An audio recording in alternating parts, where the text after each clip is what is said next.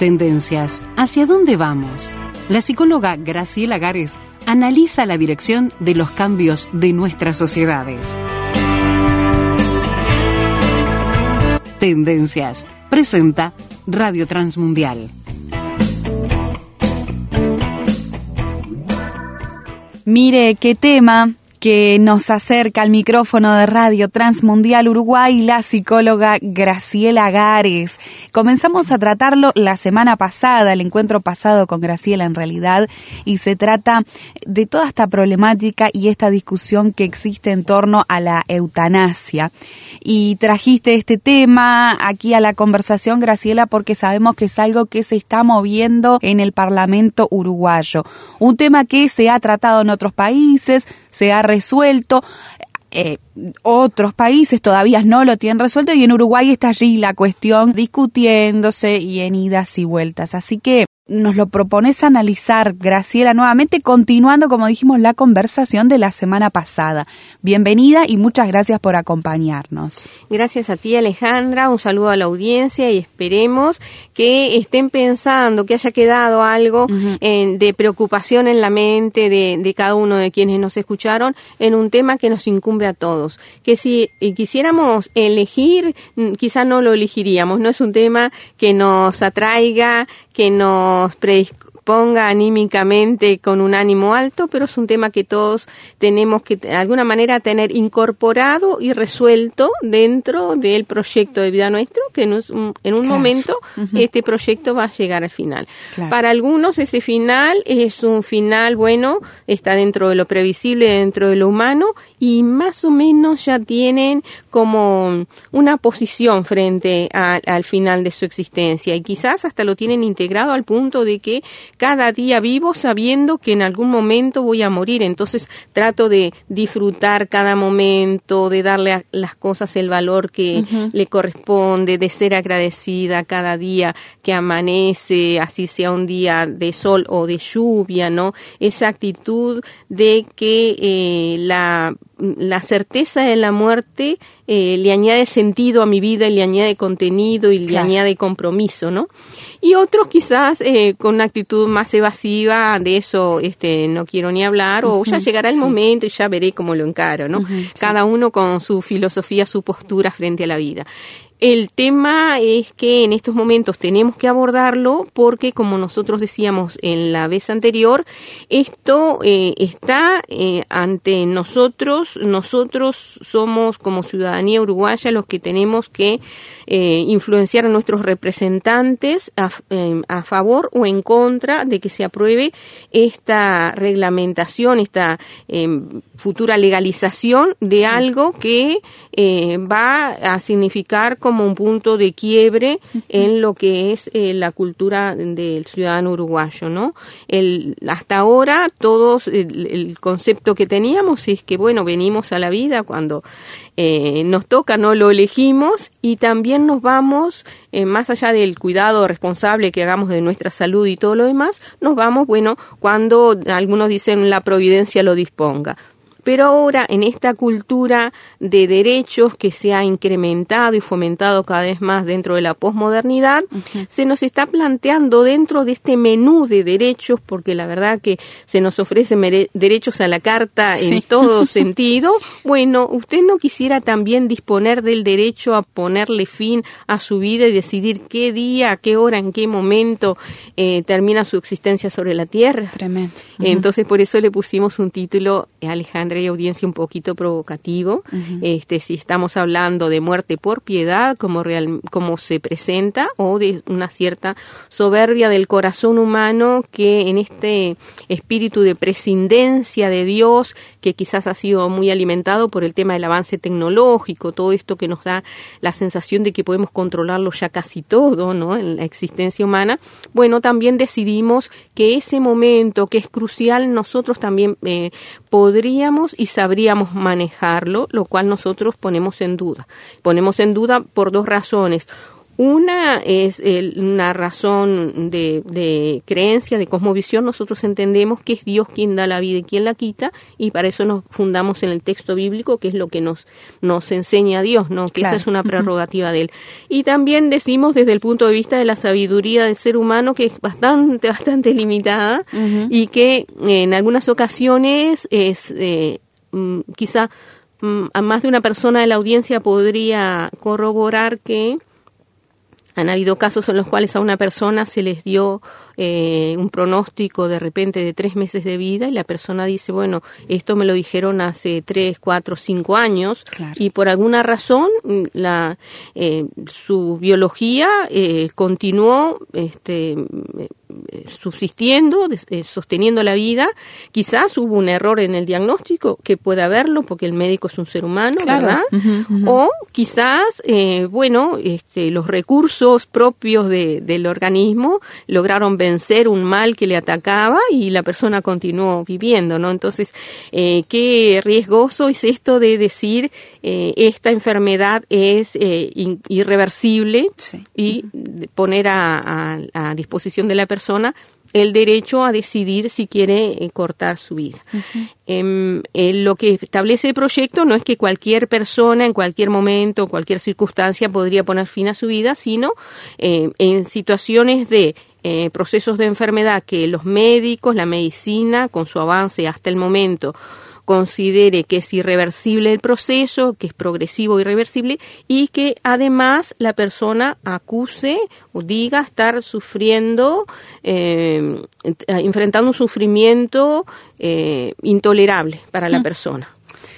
Sí, allí está uno de los temas eh, complicados, uno de los conceptos complicados que eh, nos comentabas en el programa anterior, Graciela. Ahí está. ¿Qué es esto de realmente un dolor insoportable? Claro, entonces decíamos, no solo que el, dolor es algo que tiene un componente subjetivo, tiene un componente, no decimos que es todo subjetivo ni que es imaginario, eh, por favor, no lo entiendan así, sino que decimos que tiene un componente subjetivo. Hay determinados momentos en los cuales una misma injuria al organismo, un mismo ataque al organismo puede dolernos más o dolernos menos según nuestro estado emocional, una serie de circunstancias que estemos viviendo, ¿no? Pero además, por ejemplo, si nosotros nos, nos paramos en la posición de alguien que tiene una enfermedad de las que consideran, se consideran graves, que atentan contra la vida, sin lugar a dudas tiene que haber dolor, porque el dolor es un aviso inteligente del organismo para avisarnos que hay algo que debe ser atendido porque está en riesgo eh, la vida, ¿no? Claro. Eh, y de, pero también decíamos, bueno, hay que tener mucho cuidado con el tema de cómo se aborda desde el punto de vista médico el sufrimiento físico porque hay no todos los médicos y esto dicho por eh, personal de la medicina no todos los médicos saben trabajar en la terapia del dolor hay especialistas en eso. Entonces quizás alguien está siendo atendido por, por un médico y no logra calmar dolores y los considera intolerables y quizás a veces con un cambio de médico y cambio, cambio de especialidad eh, con otro abordaje ese dolor es controlado y la persona puede transcurrir el resto de tiempo que le quede su existencia de una manera aceptable, ¿no? Entonces, por esto es que decíamos que antes que aprobar en cualquier país la ley de eutanasia, hay que aprobar la ley de cuidados paliativos universalizándola a toda la población. En nuestro país existe la oferta de cuidados paliativos, no en todos los centros de salud, eh, existe de repente más en los en privados, aunque no en todos, que en públicos. En los públicos hay, pero no en todos. Entonces, eh, ese sí es un derecho de las familias y de los propios enfermos de pedir, bueno, yo no podría pasar a esa categoría, ese programa de cuidados paliativos. Claro para tener eh, un, pasar mejor. Eso es un derecho. Después decíamos, bueno, hay que considerar otros aspectos del dolor, como el dolor moral, el dolor que es aquel que tiene que ver con la condición en la cual nos vemos a nosotros mismos cuando estábamos, cuando eh, estando sanos, nosotros tenemos una, una condición de vida autónoma, independiente, eh, productiva, capaz de hacernos cargo de nosotros mismos y de los demás, y que cuando caemos enfermos quedamos en una condición de dependencia tal y un estado físico tal que nos genera un dolor moral, ¿verdad? También decíamos hay un dolor emocional que tiene que ver con, bueno, eh, la condición en la cual estamos, alejados de, de nuestro hábitat natural, del lugar que amamos, de nuestro hogar, alejados de los nuestros, con visitas restringidas y tantas condiciones, este, el cuerpo como a veces uno siente como que el cuerpo de uno cuando se enferma y es internado en un centro de salud es expropiado, como que ya no es mío. Viene un enfermero y bueno, y le voy a poner una inyección y ahora tómese esto y ahora eh, destápese o, o, lo descubren porque hay que hacer una placa y entonces uno siente mi cuerpo ya no es mío, ¿no? Y todo eso genera un sufrimiento emocional que a veces habría que tener un poquito más de cuidado en eso porque eh, eso sumado al dolor existencial, el componente existencial del dolor que tiene que ver y que hay más allá, sí, mi vida llega a su fin, ¿no? La gran pregunta. Este, toda esa inquietud por lo espiritual que de repente cuando estábamos sanos y bien no nos ocupábamos de eso, Dios puede esperar, pero cuando empezamos a vislumbrar que podemos estar cerca del final de nuestra existencia, decimos, ¿y ahora qué? ¿Hay algo más allá? ¿Hay alguien más allá? ¿Tengo que arreglar cuentas? Estoy preparada o preparado para este, pasar de esta existencia a otra y todo eso requiere todo un abordaje. Todos estos factores suelen incrementar, potenciar el dolor físico. Entonces, en los proyectos de ley de eutanasia se habla sistemáticamente desde el concepto del dolor físico. Tenemos que incorporar la visión de estos otros dolores y dar asistencia a todos estos dolores para amortiguar la intensidad del dolor físico que quizás pasa a ser un dolor controlable y la persona puede transcurrir el resto de sus días dentro de una condición aceptable, ¿verdad? Claro. Y si te parece, Graciela, después de la pausa vemos otro de estos términos de los cuales mucho se habla, pero que está bueno eh, repensar y revisar un poquito. Esta conversación es con la psicóloga Graciela Gares. Este espacio se llama Tendencias porque justamente estamos mirando para dónde va el mundo, cuáles son los procesos que se están dando. Y en este caso, sobre el tema de la eutanasia y su legalización. Hacemos una breve pausa y ya continuamos.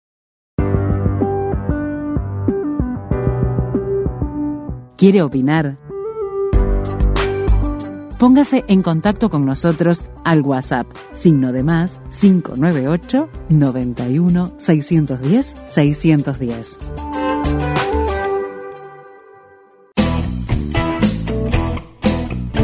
Estás escuchando Tendencias, análisis de actualidad con la psicóloga Graciela Gares. En esto que es la discusión acerca de la eutanasia, una discusión que se ha dado o que se está dando en muchos países de este mundo. Es el caso de Uruguay, la discusión está allí en el Parlamento. Eh, debemos preguntarnos el significado real de algunas expresiones. Antes de la pausa, la psicóloga Graciela Gares ponía a la luz la cuestión del dolor insoportable y no lo discutía Graciela, pero sí nos explicaba cómo el dolor se compone de distintos factores que se pueden ir este, tratando cada uno y aliviando para que la persona pueda transitar por, su enfermedad eh, eh, más dignamente. Y ahora, justamente hablando de dignidad, Graciela nos propone mirar esta expresión que es muerte digna. ¿De qué se trata esto? A ver, contanos. Ahí está. En el proyecto, en el espíritu de los proyectos de ley que se han manejado tanto en Uruguay como en otros países para aprobar la eutanasia, se considera muerte digna cuando la persona accede al derecho de poner fin ella misma a su existencia en virtud de, como forma de escapar o poner este, un, final a sufrimientos que esa persona no puede controlar. Y aparece como algo tan básico como eso y, y, eso se entiende que eso es muerte digna. Y nosotros entendemos que ese concepto como muerte digna es muy pobre y que no refleja en su totalidad lo, el concepto de dignidad. Para nosotros el concepto, el concepto de dignidad no tiene que ver solo con el poder de decisión. Yo decido cuándo muero, yo eh, hago lo que sea necesario para poner fin a, a, este dolor, no. El concepto de dignidad tiene que ver con quién soy yo, quién es el ser humano. Y el ser humano es un ser dotado de espíritu, alma, cuerpo y diseñado a imagen y semejanza de un ser superior que es Dios. Entonces de allí deriva la dignidad del ser humano. No tanto en tener poder, porque si derivara de ello, eh, los seres humanos seríamos eh, semidioses y tendríamos poder para todo nosotros sin tener esos poderes siendo seres finitos, igual tenemos dignidad que deriva de eh, quien nos diseñó y de qué este en, qué condición en qué posición nos ha eh, puesto no entonces eh, para nosotros la muerte digna tiene que ver no solo con este la asistencia el merecer esa asistencia de alivio de cualquier forma de dolor físico que tengamos sino con atender esos otros aspectos. Entonces, para nosotros entendemos como eh, factores que hacen indigna el final de la, de la experiencia humana sobre la Tierra, que el ser humano tenga que morir alejado de su hogar, yo creo que de alguna manera se debería legislar e instrumentar la, la, eh, una estrategia para que cada ser humano vuelva a morir en el seno de su hogar, es decir, en el lugar que le resulta familiar, cómodo, eh, donde están sus afectos, donde está eh, su espacio conocido, donde están sus rincones conocidos, en el silencio y con la, el silencio en el sentido de la solemnidad del momento cosa que en un sanatorio imposible que se dé eso, ¿verdad? Eh, eh, con el, en el espacio de intimidad y de reserva que obviamente en un sanatorio, en una institución no se tiene, y rodeado de todos aquellos afectos que la persona ha cultivado durante su existencia, eh, ya sean familias o amigos. Esas personas tienen que estar. Nosotros tenemos múltiples ejemplos en la Biblia en los cuales cada persona, cuando los patriarcas llegaban al final de su existencia, llamaban a su entorno y llegaban todos los hijos, venían los nietos, ese abuelo, este, ponía la mano sobre la cabeza de uno, bendecía a uno, bendecía al, otro, daba consejos antes de morir. A veces las personas, nosotros decimos, antes de morir necesitan arreglar cosas. En un sanatorio no las pueden arreglar. Les podrán llevar en un sanatorio para que firmen un testamento para repartir los bienes. Pero si necesita reconciliarse con un hijo que hace tiempo que no, que no eh, ve, o con un padre, o con un amigo, y quiere tener ese, esa, este, ese momento de, intimidad familiar, no está el escenario dado para eso. En cambio, en la familia sí.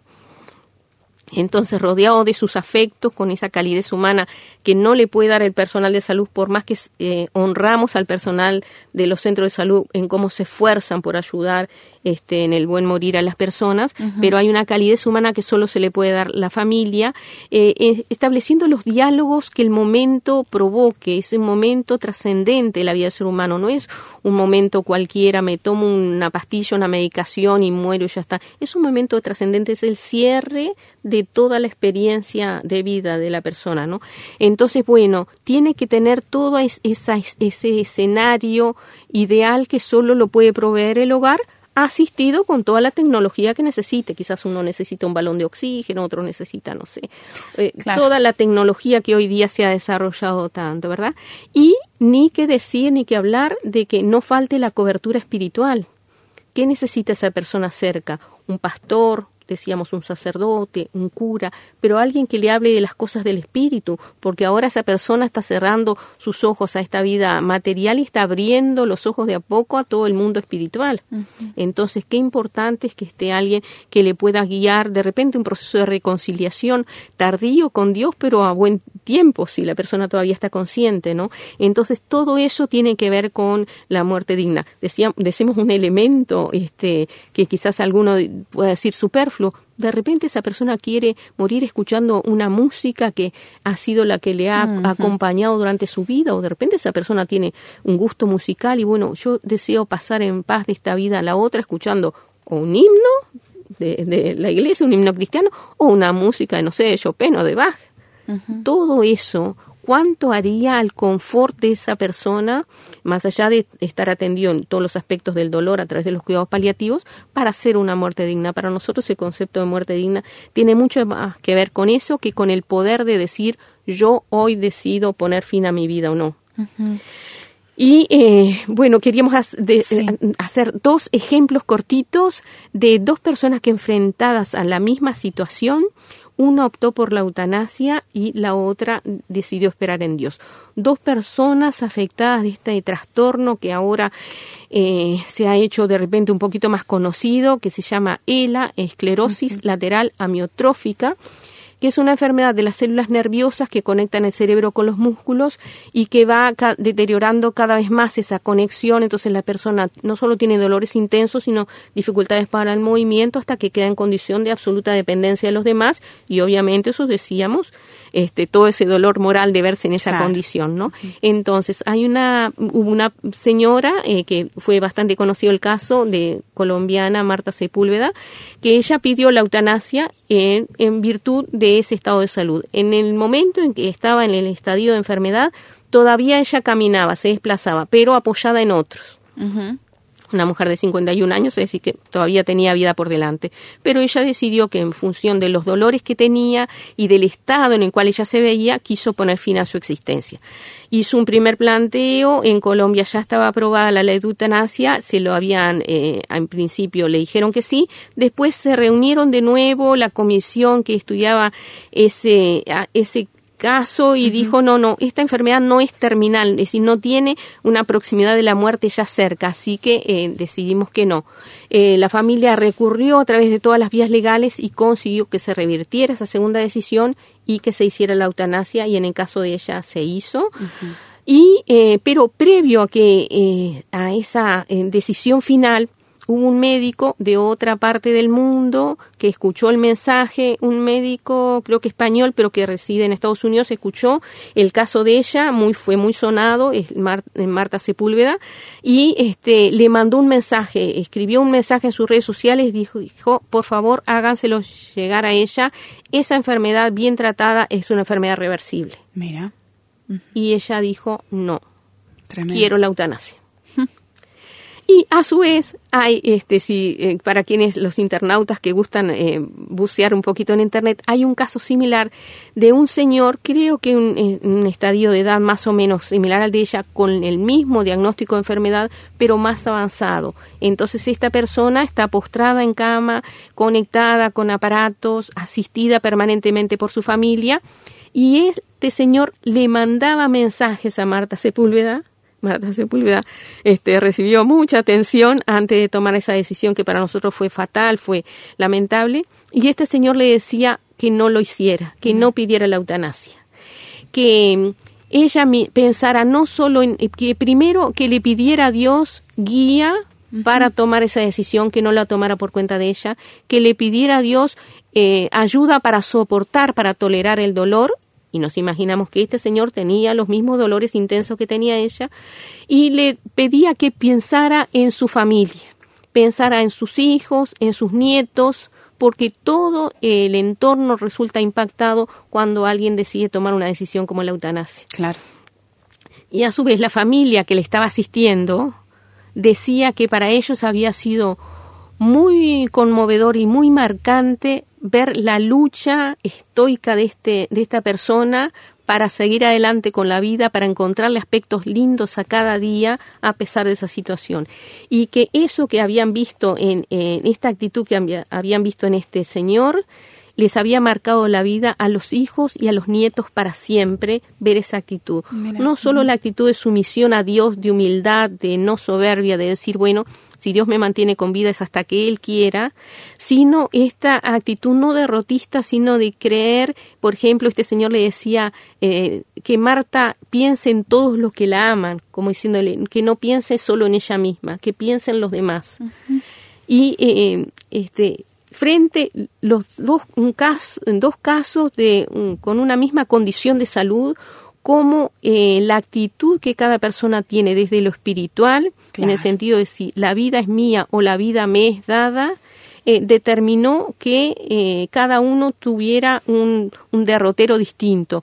Uno soportando y bendiciendo a su familia y marcando a su familia y convocando a su familia. La familia estaba en torno a él porque él fue, y no sé si todavía vive, pero fue el centro de atención y de desvelo de la familia y como este, recibió ese tributo de amor de toda su familia. En cambio, eh, el otro caso que no lo juzgamos, obviamente, porque cada uno, hay que estar a los zapatos de cada uno, ah, pero en el caso de Marta siempre apareció más el planteo centrada en ella misma, para mí ya es suficiente, ya está, me voy con 51 años y yo tomo la decisión. Decía ser católica, pero somos eh, creyentes eh, porque nos, nos adherimos a una determinada denominación o porque hicimos a Dios Señor de nuestras vidas y Él es quien dispone la vida o la muerte, ¿verdad? en el segundo caso tenemos un testimonio claro de lo que es la fe obrando y a la persona no se la veía desesperada para nada. Se la veía una persona eh, consciente de haber tomado una buena decisión y en paz que no es el caso que veíamos en el otro en, la otra situación la situación de esta señora Marta. Hay un versículo en el libro de Romanos que dice que si vivimos para el Señor vivimos y si morimos para el Señor morimos. Así que sea que vivamos o que muramos del Señor somos. Y esto como que es una una premisa, una plataforma en la cual este, deberíamos pararnos todos a la hora de pensar eutanasia sí, eutanasia no para nuestro país, para Uruguay. Una vez que se aprueban estas leyes, no tienen marcha atrás quizás por muchos años. Inspiran a otros a dejar de luchar y de repente eh, no atender algunos sufrimientos que son perfectamente atendibles, estas distintas facetas del dolor que mencionamos, que muchos son atendibles y bajan muchísimo, muchísimo el nivel de dolor y permiten una vida muy una vida aceptable y una, una vida digna. Y esto de descansar en Dios, en que si Dios me suministra vida es porque me quiere con vida, me necesita con vida, hay propósito en esto, es algo que eh, nos saca del terreno de la desesperación. Nosotros pensamos que muchas personas pueden pedir la eutanasia para escapar, para escapar de situaciones que no desean enfrentar más, eh, situaciones que, que les angustian, situaciones de soledad, situaciones de repente de culpa, situaciones de falta de sentido de vida y todas estas cosas son eh, cubiertas cuando uno entra en un vínculo de padre-hijo, e un vínculo eh, fuerte con el Creador, ¿no? Entonces, entendemos que desde la perspectiva de una sociedad agnóstica, sin Dios, se pierden tantos, tantos valores que al final las personas también pierden la, el deseo de seguir adelante en la vida y la capacidad de lucha frente al dolor. En cambio, cuando nosotros incorporamos la fe a nuestra vida, como que la perspectiva de todo cambia, hay otro color para mirar la vida, hay otra fuerza, hay otro coraje, y es coraje que viene de nuestro Creador, que sin lugar a dudas no nos va a dejar en cuanto a sufrimiento, eh, sufrir más allá de lo que podamos resistir y nosotros confiamos en ese amor de Dios, ¿no? Bye. Vamos a contarle, eh, Graciela, al término de este programa y al término de este tema, vamos a contarle a los oyentes, recordarles que pueden encontrar el artículo sobre este tema y también estas charlas en el sitio de internet de Radio Transmundial Uruguay, rtmuruguay.org. Desliza hacia abajo usted en la página de inicio y encuentra la publicación que se titula Eutanasia, Piedad o soberbia.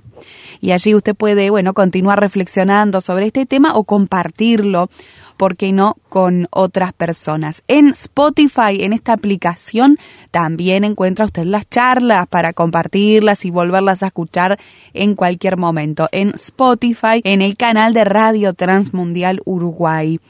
Y como Graciela decía al comienzo de este programa, quisiéramos saber cuál es su punto de vista, cuáles son sus reflexiones. Si usted quizás tiene alguna experiencia vinculada con este tema, de algún familiar, alguien cercano, si se encuentra en otro país, cómo se aborda esta cuestión de la eutanasia en el lugar donde usted vive. Bueno, alimente usted también esta discusión porque nos enriquece mucho su punto de vista y hágalo por un mensaje de texto o de WhatsApp al signo de más 598 91610 Sea desde dentro del Uruguay o cualquier parte del mundo, escriba el signo de más 598 91610 610.